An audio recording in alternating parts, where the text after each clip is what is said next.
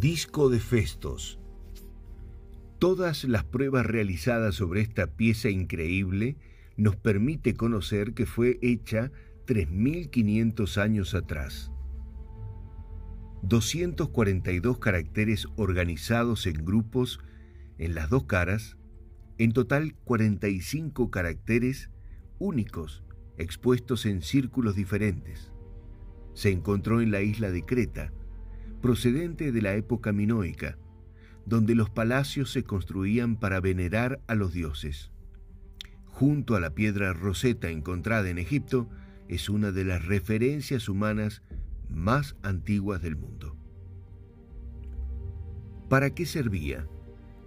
El lenguaje en forma de figuras y su antigua escritura basada en formas es todo un desafío para la ciencia actual en la búsqueda de dilucidar el sentido del disco encontrado en la isla griega.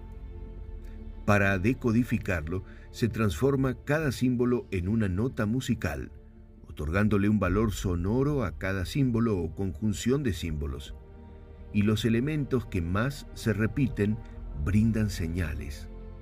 Los más utilizados son un círculo con siete puntos y una cabeza humana, que se entiende suena como Ako, Mother o Aka, Madre, la fuerza creadora de la vida, la madre de Zeus.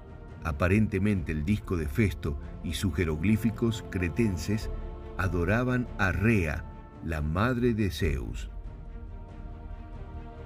Testimonios claros.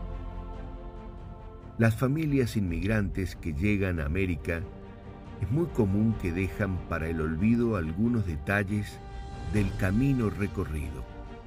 Pero esta práctica de no documentar o contar las historias familiares, lo único que logra es que aquellos integrantes interesados en la historia de la familia hagan cientos de malabares para encontrar respuestas de valiosas señales de dónde venimos.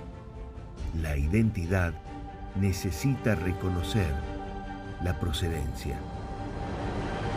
Y como no vivimos 3.500 años atrás, te sugiero que escribas con claridad y precisión las historias del presente. Por más jóvenes o cotidianas que te parezcan, serán esas referencias lo que construirá la identidad de los que vendrán. No estamos acá solo por nosotros, sino por todos los que por cuestiones naturales no conoceremos.